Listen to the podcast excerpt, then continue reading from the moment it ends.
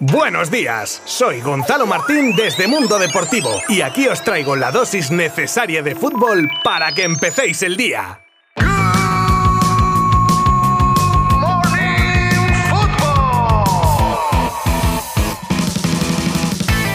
Hola, ¿qué tal? Muy buenas a todos. Good Morning Fútbol de miércoles 29 de junio. Ya estoy aquí de nuevo para traeros un montón de nuevas noticias que os van a interesar. Posible bombazo incluido, pero bombazo con mayúsculas. Empezaremos con la baja de Sergi Barjuan como entrenador del Barça Athletic y su posible sucesor. La previsión del anuncio de dos fichajes del Barça para este fin de semana, la que se viene en el PSG que deja fuera de sus planes a un integrante del Tridente, sí sí, como lo oís, la operación salida en el Real Madrid y muchas cosas más, desde ahora y durante los próximos minutos. Os habla Gonzalo Martín desde Mundo Deportivo. ¡Comenzamos!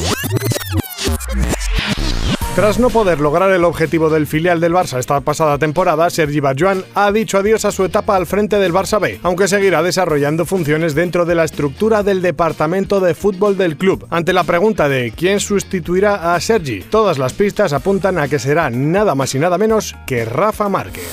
Este fin de semana podremos tener el anuncio oficial de dos llegadas esperadas desde hace tiempo en Can Barça. Con la primera palanca del club activada durante el día de hoy, Andreas Christensen y Frank Kessie llegarían a Barcelona y ya podrían someterse a las pertinentes revisiones médicas e incluso iniciar las sesiones preparatorias de la pretemporada que da comienzo este próximo lunes.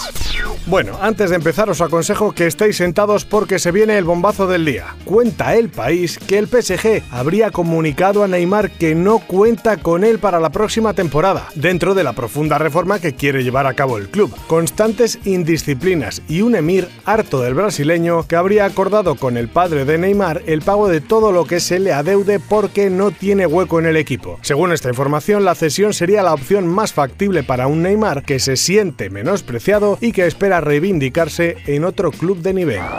Y con cierta relación con la noticia anterior llega esta que nos lleva a Qatar, donde se ha desplazado Zinedine Zidane la noche de ayer. Y aunque todo hace indicar la llegada de Gaultier al banquillo del PSG, es sabido que Zidane es la obsesión de Altani desde hace mucho. Y ahora sí, ya hilamos, teniendo en cuenta que la salida de Neymar del equipo era una de las exigencias del técnico francés para aterrizar en el banquillo parisino, pues blanco y en botella. Sabemos que Zidane tiene una oferta del PSG desde hace tiempo, tres años, 25 millones netos por temporada y la libertad para compatibilizar su cargo con el de la selección francesa.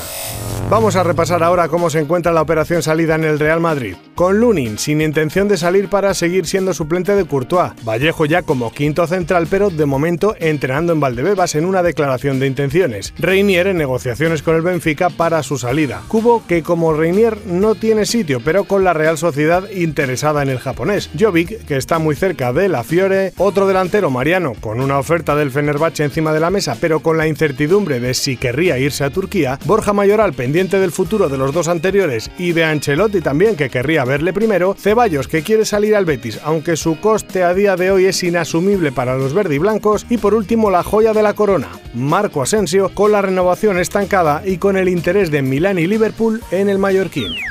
Buenas noticias para la parroquia rojiblanca. En los próximos días el Ayuntamiento de Madrid aprobará el plan de obras para la ciudad deportiva de los colchoneros, pudiéndose iniciar antes de que acabe el año. Y se construiría cerca del Metropolitano. Contará con un mini estadio donde jugará el filial y el femenino, y el primer equipo masculino trasladará a estas nuevas instalaciones su lugar habitual de trabajo. Se abrirá un nuevo acceso a la M40, se construirán tiendas, restaurantes, hotel, algo que revitalizará más al barrio de San Blas. Ayer en el Camp Nou se vivió un hecho inusual y extraordinario, y es que en el césped del Coliseo Azulgrana tuvo lugar una cena para 1.500 comensales que presenciaban la 35 edición de los Premis Pymes, organizada por la PIMEC, pequeña y mediana empresa de Cataluña. Entre las personalidades más destacadas se dieron cita junto al anfitrión Joan Laporta, Pedro Sánchez o Pera Aragonés.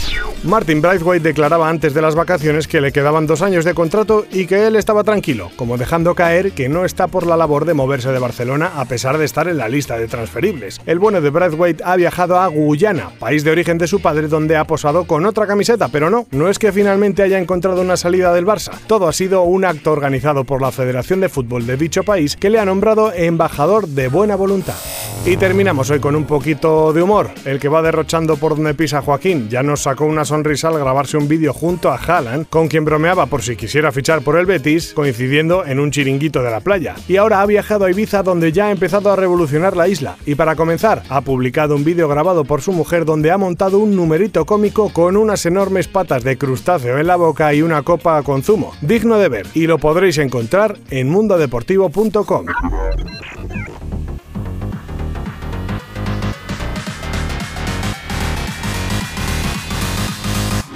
Pues aunque no lo creáis, por desgracia hemos llegado al final de nuestro Good Morning Football de hoy. Ha cundido, ¿eh? Pues atento todo el mundo que mañana volvemos con más. Y quién sabe cuándo puede salir un nuevo bombazo que no os querréis perder. Y para eso estoy yo. Muchas gracias como siempre por estar al otro lado. Abrazo virtual.